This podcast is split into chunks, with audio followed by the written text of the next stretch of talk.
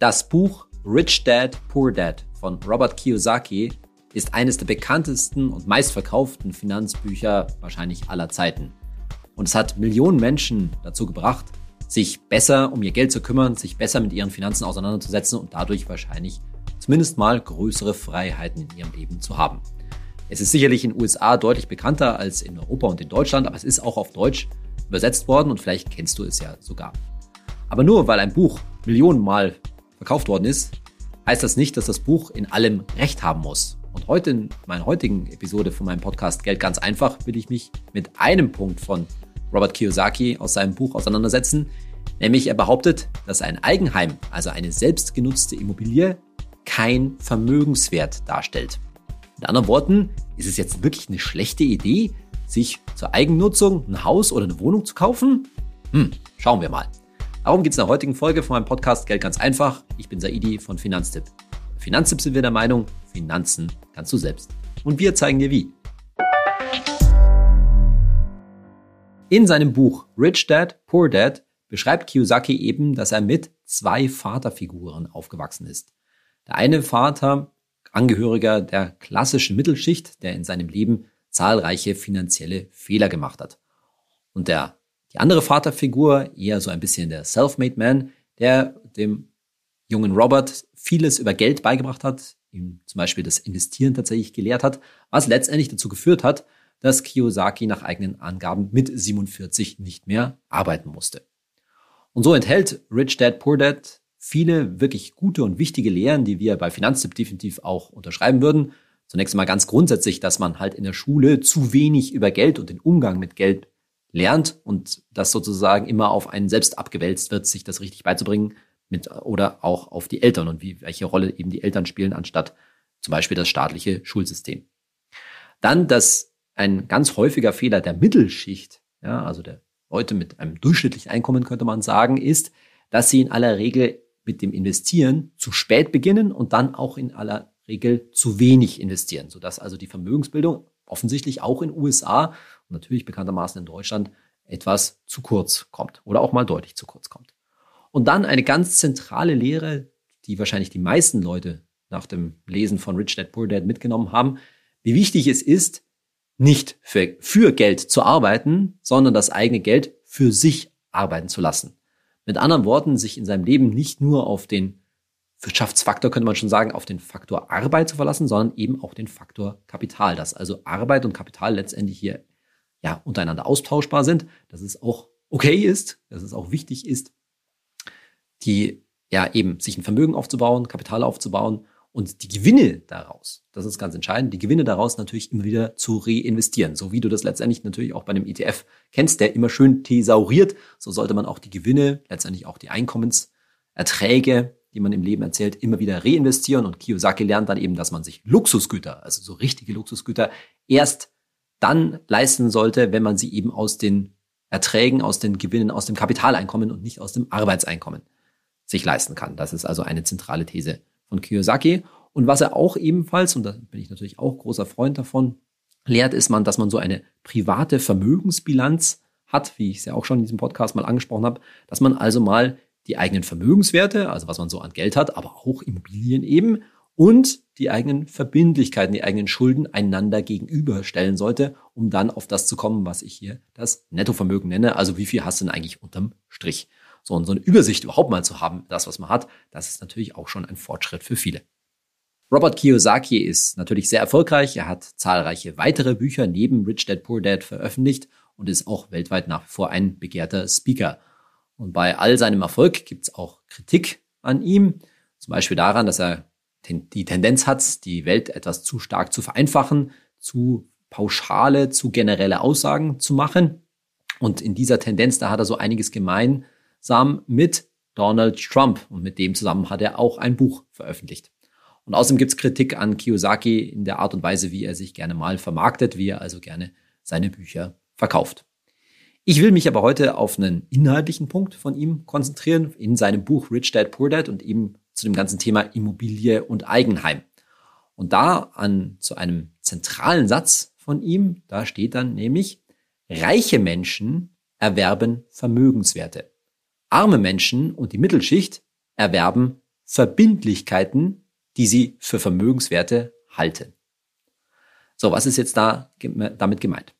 Also Verbindlichkeiten ist natürlich erstmal klar, mit Verbindlichkeiten sind Schulden gemeint. Das heißt, ich kaufe mir irgendwas, hier in aller Regel gemeint, ein Haus, eine Wohnung und hab da, muss dafür natürlich einen Kredit bei der Bank aufnehmen und habe dann Verbindlichkeiten bei der Bank. Aber was meint Kiyosaki eigentlich mit Vermögenswert? Und das definiert er in seinem, Bau, in seinem Buch auch ganz klar. Nämlich ein Vermögenswert ist bei Kiyosaki alles, was ihm ganz simpel Geld in die Tasche spült. Also nochmal, ein Vermögenswert definiert Kiyosaki als alles, was ihm Geld einbringt. Das heißt, Kiyosaki konzentriert sich sehr auf den sogenannten Cashflow, also auf das, was an Geld reinkommt. Was könnte dann so ein, so, so ein Vermögenswert sein? Naja, zum Beispiel eine Wohnung, die du dir kaufst und die dir natürlich in Form von Mieteinnahmen Geld in die Tasche spült. Oder eben, du kaufst dir eine Aktie, die hoffentlich eine hohe Dividende auszahlt und damit ebenfalls für Einnahmen sorgt. Und das ist immer die Denke, die Kiyosaki bei all seinen, ja, letztendlich Geldanlage und Finanzratschlägen hat. Er guckt immer, was bringt was rein, was sorgt für Einnahmen und was zieht mir was raus, was sorgt für Ausgaben. Und da kommen wir gleich noch näher dazu. Damit sind wir beim Thema Eigenheim. Passend zu seiner These, dass eben viele Leute Dinge erwerben würden, die sie für Vermögenswerte halten würden, aber die in Wirklichkeit Verbindlichkeiten seien, sagt dann Kiyosaki auch, dass ein Eigenheim, eine selbstgenutzte Immobilie eben kein Vermögenswert sei, sondern eine Verbindlichkeit. Und damit kritisiert er letztendlich, dass sehr viele Menschen, insbesondere eben Menschen aus der Mittelschicht, sich ein eigenes Haus typischerweise anschaffen würden und das dann eben als die größte Investition in ihrem Leben ansehen würden, während es eben doch gar keine Investition sei. So, und diese These steht ja schon diametral dem gegenüber, was ich dir auch in verschiedenen Folgen schon gesagt habe, dass es eben sehr wohl darum geht, eine eigene Immobilie, ein Eigenheim als Investment, als Investition zu begreifen und nicht nur als ein irgendwie einfach besseres Zuhause oder eine andere Art zu wohnen oder sowas, sondern dass es sehr wohl geht, ne, dass das eben sehr viel Geld in ein Objekt und damit in ein Investment gesteckt ist. So, und wie kommt jetzt Kiyosaki darauf, dass es eben kein Investment sei? Naja, passend zu seiner Definition zu sagen, na, dass ein Vermögenswert nur das ist, was mir letztendlich Einnahmen generiert, was Geld in die Tasche spült, sagt er natürlich, naja, ein Eigenheim, das generiert erstmal gar keine Einnahmen, sondern im Gegenteil, es sorgt für jede Menge Ausgaben, es zieht jede Menge Geld weg. Da ist zunächst mal die Rate an die Bank für den Kredit, den du in aller Regel für eine eigene Immobilie aufnimmst. Das geht schon mal weg. Und dann muss natürlich an so einem Haus oder auch einer Wohnung immer wieder was repariert werden. Also beim Thema Instandhaltung, das wir ja auch schon oft hatten. Und zusätzlich gibt es noch so ein Thema wie Steuern, also Grundsteuer, die an den Staat abgeführt werden muss und, und, und, und, und. Und da hat er natürlich bei allem recht und viele von diesen Ausgaben haben wir ja auch neulich in einer Folge schon mal angesprochen. Und außerdem sagt er völlig zu Recht auch, dass es natürlich nicht so ist, dass Immobilien immer nur im Wert steigen, sondern im Gegenteil, sondern können natürlich auch mal fallen. Das heißt, mit so einem Eigenheim, da ist natürlich auch ein Wertverlust möglich. Und da hat er mit allem absolut natürlich recht. Und er nennt dann auch drei massive Einschränkungen, die man durch so ein Eigenheim hat. Nämlich zunächst mal Einschränkungen in Form von Verlusten. Verlust zunächst an Zeit, also dadurch die Zeit, die ich einfach in so eine eigene Hütte investieren muss und Zeit, die eben auch in andere Vermögenswerte gesteckt hätte werden können, in echte Vermögenswerte, wie Kiyosaki dann eben sagen würde. Dann Verlust an Kapital, ungefähr genau das Gleiche. Ne? Du musst da irgendwie Geld reinstecken und es ist ja auch wirklich was weg. Es ist ja nicht nur, du musst ja nicht nur den Kaufpreis bekanntermaßen bezahlen, sondern zum Beispiel eben die Kaufnebenkosten. Irgendwas 5, 10, vielleicht 12 Prozent des Kaufpreises. Das ja auch, da ist auch wirklich was weg sozusagen. Und dann sagt Kiyosaki noch, die dritte Einschränkung, Verlust an finanzieller Bildung, indem du eben, ja, dir ein Eigenheim zulegst, steckt da wahrscheinlich der allergrößte Teil von deinem Geld drin und damit hast du kaum noch Möglichkeiten, in was anderes zu investieren und setzt dich dann mit anderen Investitionsmöglichkeiten, zum Beispiel mit Aktien, aber auch allen, allen möglichen anderen Sachen, nicht so viel auseinander. Das für, würde eben zu einem Verlust an finanzieller Bildung führen. So, all diese Argumente von Kiyosaki sind grundsätzlich erstmal richtig. Ja, da gibt es überhaupt nichts daran zu deuten, das würde ich auch grundsätzlich alles untersch unterschlagen. Aber heißt das jetzt, dass ein Eigenheim eine blöde Idee ist? Da heißt es jetzt, dass eine, ein Eigenheim zu kaufen oder zu bauen ja eine finanzielle Katastrophe ist? Wo ist der Haken da eigentlich an Kiyosakis Argumentation? Der Haken bei Kiyosaki findet sich letztendlich in seiner eigenen Darstellung der Vermögensbilanz, der er selbst auch propagiert. Denn in seinem Buch, da listet er eben genau diese ganzen Ausgaben letztendlich, die man für eine Immobilie hat, für ein Eigenheim hat, auf, also die Kreditrate und die Instandhaltung und die Steuern und die ganzen sonstigen Kosten, die halt mit so einer Immobilie verbunden sind. Ja, das steht sozusagen auf der rechten Seite der Bilanz, aber da fehlt ja was auf der linken Seite. Nämlich was? Quasi die Habenseite könnte man sagen, nämlich der Wert des Hauses. Also, wenn du dir ein Haus zulegst für, sagen wir mal, eine halbe Million Euro, 500.000 Euro, naja, dann ist das erstmal vorhanden. Und klar steht dem auf der rechten Seite ein entsprechender Kredit, sagen wir mal, du hast da, musst du ordentlich Kredit aufnehmen, sagen wir mal 400.000 Euro, steht da ein Kredit gegenüber. Aber es ist ja nicht so, dass da einfach nur 400.000 Schulden da sind. Da ist ja ein Gegenwert, nämlich die 500.000 Wert der Immobilie dagegen zu, äh, zu halten. So, und jetzt gibt es natürlich zwei Entwicklungen. Zum einen, die, wie wir gerade gehört haben, die 500.000 Wert des Hauses, die können natürlich schwanken, die können steigen, aber können auch fallen. Aber sie sind jetzt zumindest mal da und werden in aller Regel auch nicht auf einmal so weg sein. Und auf der anderen Seite, die 400.000 Euro Kredit in meinem Beispiel, die werden natürlich mit jeder Rate, die du an die Bank zahlst, weniger. Am Anfang zahlst du ziemlich viel Zinsen ab, da wird es nicht so schnell weniger. Und je mehr du sozusagen deinen Kredit abzahlst in so einem klassischen deutschen Annuitätendarlehen, umso mehr höher wird die Tilgung und umso schneller schrumpft dann dieser Kredit von 400.000 Euro. Dass Kiyosaki in seiner Aufstellung zu den Kosten, zu den Ausgaben, die man für ein Eigenheim hat, diesen Gegenwert in der Bilanz von der Immobilie selbst einfach weglässt, geht meiner Meinung nach einfach gar nicht. Und das kannst du natürlich einfach daran erkennen, wenn du dir die zahlreichen Hausbesitzer, vielleicht inklusive dir selber, anschaust, die so in den letzten Jahren, sagen wir mal in den letzten zehn Jahren natürlich erheblichen Gewinn mit ihrer eigenen Immobilie haben, die jetzt, deren Immobilie jetzt, ja, vielleicht sogar ein Vielfaches, also auf jeden Fall deutlich mehr wert ist, als sie sie gekauft haben. Und da sieht man natürlich, dass der, der Vermögenswert da ist, dass der gestiegen ist und dass theoretisch, zumindest theoretisch, diese ganzen Eigenheimbesitzer natürlich, ich will nicht sagen jederzeit, aber doch relativ gut ihr Eigenheim natürlich zu Geld machen könnten, dass sie schlichtweg das Haus, die Wohnung verkaufen könnten und damit natürlich den Kredit bei der Bank ablösen könnten, damit übrigens auch die Kreditrate natürlich loswerden und in vielen Fällen damit Gewinn machen würden und wenn man es auf das eingesetzte Eigenkapital rechnet, auch erheblichen Gewinn machen würden. Also in meinem Beispiel, wenn das Haus eben 500.000 Euro der Kaufpreis war, der Kredit 400.000 Euro war, also mit anderen Worten 100.000 Euro Eigenkapital eingesetzt wurden und jetzt ist dieses Haus meinetwegen, sagen wir mal, im Wert von 500.000 auf 600.000 gestiegen. Das wäre ja überhaupt keine Ungewö nichts Ungewöhnliches in den, in den letzten Jahren.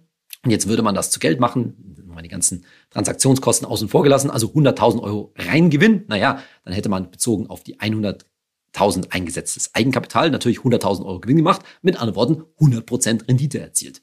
Also das ist schon eine wichtige Argument und ein wichtiges Argument und deswegen sage ich ja auch immer, dass man eben sehr wohl so ein Eigenheim als Investment begreifen sollte, weil ja dieser Fall, dass man irgendwann mal verkaufen möchte, verkaufen muss, durchaus eintreten kann. Zum Beispiel im Alter, wenn man sich dann vielleicht mal verkleinern will, wenn die Kinder aus dem Haus sind oder wenn man einfach wegen einem neuen Job irgendwo anders hin will, dann spielt dieser Verkaufspreis auf einmal natürlich eine ganz erhebliche Rolle. Und gerade in diesen Tagen, das haben wir bei Finanztipp gesehen, ist der Google-Trend nach Hausverkaufen übrigens auch sehr hoch, weil natürlich viele Leute, die schon vielleicht länger darüber nachdenken, die eigene Immobilie loszuwerden, jetzt sich Gedanken machen, naja, vielleicht ist jetzt der richtige Zeitpunkt, weil die Dinger halt im Wert so stark gestiegen sind.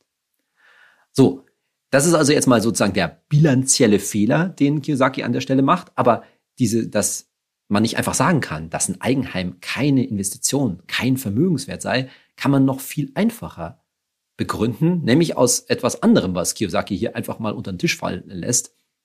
Worauf du aber, wenn du mal kurz drüber nachdenkst, warum sollte ich mir eigentlich ein Eigenheim zulegen oder warum hast du das vielleicht getan? Worauf kommst du denn da ziemlich äh, sofort? Naja, du kommst auf das Thema, was man so in der Wirtschaftssprache Opportunitätskosten nennt. Mit anderen Worten, Kosten, die dir in dem Fall, Gott sei Dank, entgangen sind. Oder anders gesagt, warum kaufen sich viele Leute natürlich eine Wohnung oder ein Haus zum selbst drin wohnen? Naja, weil sie sich Miete sparen möchten. Und das lässt Kiyosaki mal kurz einfach außen vor. Da sind wir bei so einer ja zu einfachen Betrachtung der Welt, muss man wirklich an der Stelle sagen, die Kiyosaki hier anstellt. Ja, zu sagen, okay, Vermögenswert ist alles nur, was mir Geld in die Tasche spült. Okay, kann man so sagen. Aber was man halt dabei auch unbedingt betrachten muss, ist, wenn ich mir irgendwas kaufe, das dafür sorgt, dass ich irgendwelche Ausgaben nicht habe, die dass ich mir also eben in unserem Beispiel Miete spare.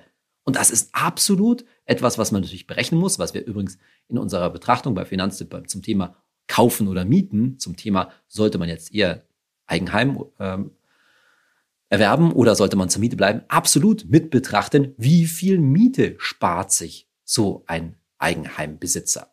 Das ist absolut eine wichtige Überlegung, die, wie gesagt, nochmal in dem Buch Rich Dad, Rich Dad, Poor Dad zu kurz kommt, völlig unter den Tisch fällt. Und das muss man quasi als, ja, man kann schon sagen, fiktiven Cashflow, wenn man schon bei Kiyosaki bleiben will, muss man definitiv als Cashflow auch einrechnen, wenn man schon einen Vergleich anstellt. In seiner Argumentation ist Kiyosaki hier übrigens ziemlich nah an einem anderen Vertreter dieser Philosophie, dass es vor allen Dingen um Immobilien als Kapitalanlage geht. Also mit anderen Worten, dass du vor allen Dingen Vermieter werden solltest, um eben Immobilien zu kaufen, die dir dann Mieteinnahmen bringen. Ja, da ist Robert Kiyosaki ziemlich nah dran an Gerhard Hörhan. Er ist auch ein Vertreter dieses, dieser These, dass man eben selbst besser zur Miete bleiben sollte, unter anderem um eben flexibel zu bleiben und dafür eben selbst Wohnungen, Immobilien zu erwerben, um sich daraus eben einen positiven Cashflow aufzubauen.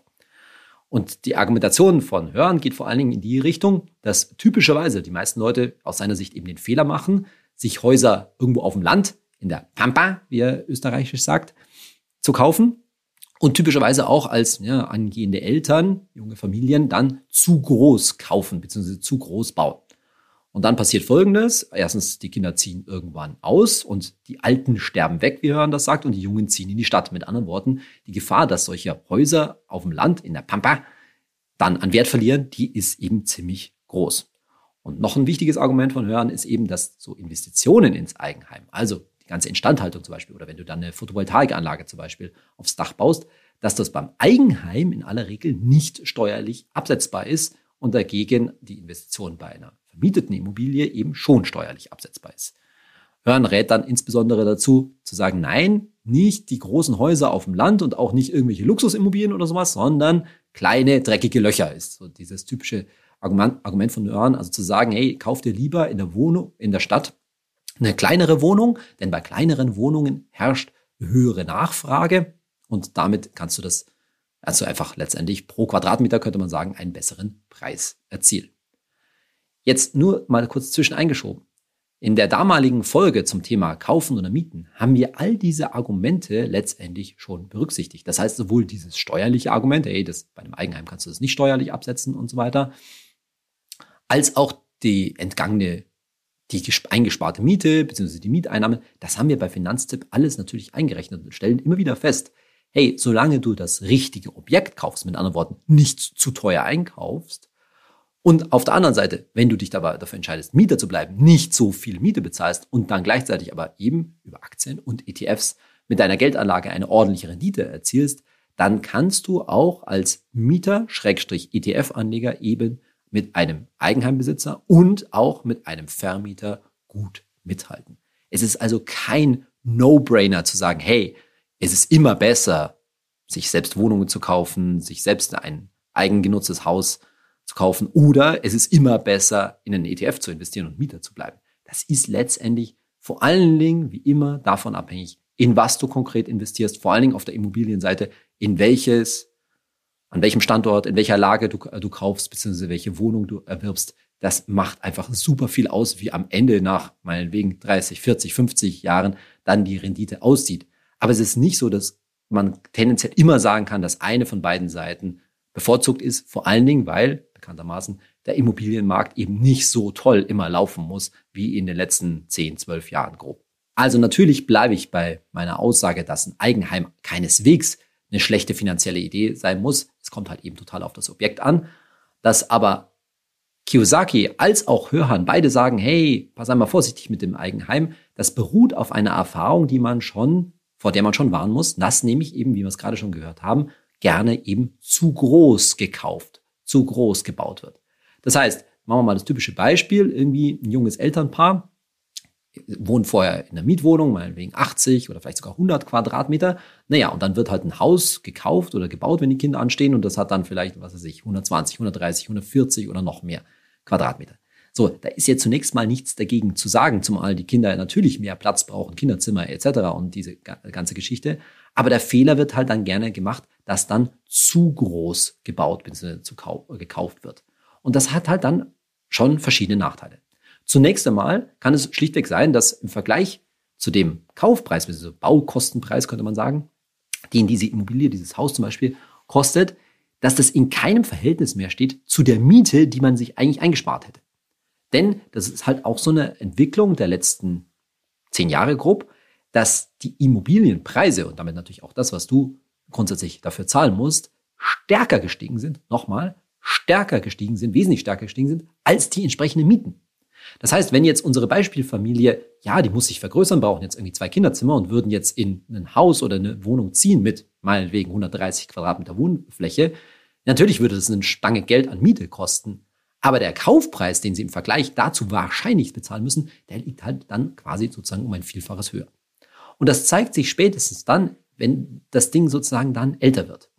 Denn dann passiert natürlich Folgendes, wie schon gesagt, die Kinder ziehen aus und dann hast du in vielen Fällen natürlich, in so einem Haus insbesondere, ja, leerstehenden Wohnraum. Okay, manche Familien können das dann gut verwenden, dann hat man halt irgendwie auf einmal ein Hobbyzimmer mehr oder irgendwas in der Richtung. Aber irgendwie ist dann da schon oft viel ungenutzter Wohnraum, den man ja bezahlt hat und den man auch instand halten muss. Okay, so eine Immobilie, und das ist auch wieder die Erfahrung der letzten Jahre, die kann natürlich trotzdem im Wert steigen. Das heißt, auch dieser ungenutzte Wohnraum steigt im Wert weiter mit und trotzdem ist es halt keine optimale Platz, Platzausnutzung. Und man würde dann halt auch, wenn die Kinder mal, sage ich mal, 20 sind, jetzt nicht sofort auf die Idee kommen, jetzt das Haus zu verkaufen, weil die Kinder kommen ja vielleicht mal ab und zu noch zu Hause zurück und außerdem hat man das Eigenheim natürlich lieb gewonnen, etc., etc. Kann aber dann auch langfristig dazu führen, gerade bei älteren, also wirklich älteren Leuten, also in, in der Rente sozusagen, dass die sich halt um so ein großes Haus nicht, sagen wir mal, optimal kümmern können, weil man vielleicht auch so lange ja, die Erfahrung gemacht hat, ich will das alles selbst machen, Eigen, äh, Eigenleistung sozusagen und beantrage nicht so oft mal schnell einen Handwerker damit. Führt aber natürlich in vielen Stellen dann dazu, dass so ein Haus halt auch ja, veraltet, nicht optimal saniert wird und so weiter und damit natürlich wieder zu einem Risiko eines Wertverlustes. So, und all diese Entwicklungen lehren halt dazu, wenn man, wenn du dich für ein Eigenheim interessierst, planst, halt besser nicht zu groß zu bauen, nicht zu groß zu kaufen. Die Verlockung ist natürlich sehr stark, weil man natürlich einfach auch seinen Lebensstil verbessern will. Aber man sollte halt an der Stelle einfach auch langfristig vorplanen. Ein Stück weit wird sich wahrscheinlich in vielen Fällen gerade mit Kindern nicht vermeiden lassen. Aber zu sagen, okay, wie kann ich das Ding eigentlich vernünftig noch weiter planen? Vielleicht kann ich später was untervermieten oder ähnliches. Das wären noch solche Pläne. Hintergrund ist immer zu sehen, es ist am Ende halt dann doch ein Investment und jeder Quadratmeter Wohnfläche muss man sich halt ein bisschen überlegen, okay, wie soll der eigentlich später noch zu meinem, zu meiner Vermögenssteigerung beitragen? Ich will noch zwei weitere Aspekte ansprechen, die hier bei letztendlich Richard Dad mittelbar angesprochen werden. Das eine ist sozusagen, dass man natürlich aufpassen muss, wie man jetzt, wenn man in der Bilanz den Vermögenswert des eigenen Hauses ansetzt, was ja eben, wie gesagt, völlig richtig ist. Wenn du diese Aufstellung zum Beispiel im Excel oder sowas machst, sagst, okay, wie viel ist mein Haus jetzt wert? Naja, da ein bisschen vorsichtig zu agieren. Denn letztendlich geht es ja darum, welchen Verkaufspreis du potenziell für die Wohnung, für die Immobilie, für das Haus erzielen könntest. Naja, und eine Immobilie ist halt am Ende immer genau so viel wert, jetzt wieder zwei Euro ins Phrasenschwein, wie irgendjemand bereit ist, dafür zu bezahlen. Also da muss man schon vorsichtig sein und das kann eben sein durch zum Beispiel schlechte Instandhaltung oder durch Veränderungen in der Lage, Baumaßnahmen in der Umgebung, dass das anders aussieht, als man so denkt. Also da würde ich immer vorsichtig den Wert ansetzen. Natürlich macht es schon Sinn, wenn jetzt zum Beispiel in unserem Beispiel das Haus für 500.000 Euro gekauft worden ist und man halt weiß, dass letztendlich da in der Gegend ordentliche Preissteigerungen drin waren, dann den Preis schon oder den eigenen Vermögenswert, den solltest du in deiner Bilanz dann schon raufsetzen, aber halt mit Maßen, denn es kann ja zum Beispiel auch sein, dass du irgendwann in Druck gerätst, das, was weiß ich, zum Beispiel ein Pflegefall in der Familie oder es leider der Fall der Scheidung oder es äh, ändert sich eben beruflich bei dir ordentlich was und dann bist du ja unter einem gewissen Druck, das Ding zu verkaufen und ja, unter diesem Druck, das ist halt eine schlechte Verhandlungsposition und führt dann manchmal eben zu einem etwas niedrigeren Verkaufspreis. Und der zweite Aspekt, den ich, auf den ich noch mal kurz dein Augenmerk lenken möchte, ist, sowohl Kiyosaki als auch Hörhan setzen halt sehr stark auf diesen Cashflow, also zu sagen, hey, ich werde Vermieter, ich investiere in Immobilien, die mir dann Mieteinnahmen bringen und habe damit einen positiven Cashflow, positive Einnahmen.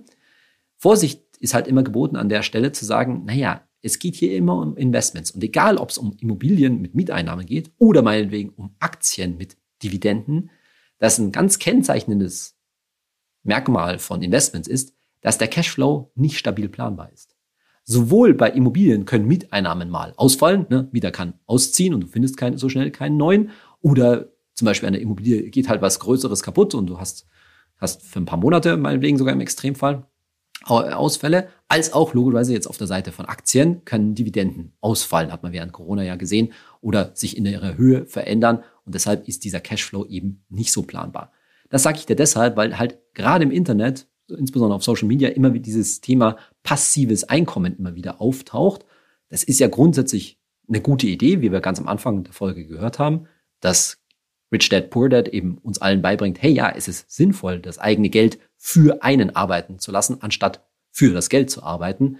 Aber dass gleichzeitig, wann immer, wo auch immer du das Geld investierst bei Investments, dieser Cashflow, diese Einnahmen nicht ganz zuverlässig planbar ist, dass da immer, dass du insbesondere für dich ja nicht zu knapp rechnen solltest. Das heißt, wenn du zum Beispiel mal ganz praktisch gesagt deine Arbeitszeit zum Beispiel äh, reduzierst, weil du eben auf einem ordentlichen Vermögen in Form von Immobilien oder Aktien sitzt und damit entsprechende Einnahmen rechnest, naja, plan da bitte nicht zu kurz, äh, nicht zu knapp. Sei vor allen Dingen auch immer liquide, gerade als Immobilienbesitzer, damit man eben auch so mal so Krisenzeiten, so Einnahmenausfälle, Schwankungen im Cashflow gut kompensieren kann. In unserer Kategorie Hey Saidi heute eine persönliche Frage von righty-n86 auf Instagram. Und er, nehme ich an, fragt, hey, wie bist du denn zu deinem Haus gekommen, Saidi? Also, falls ich das in diesem Podcast noch nicht erzählt habe, ich habe kein Haus. Tatsächlich gehöre ich der Fraktion, dem Team Mieter mit ETF an.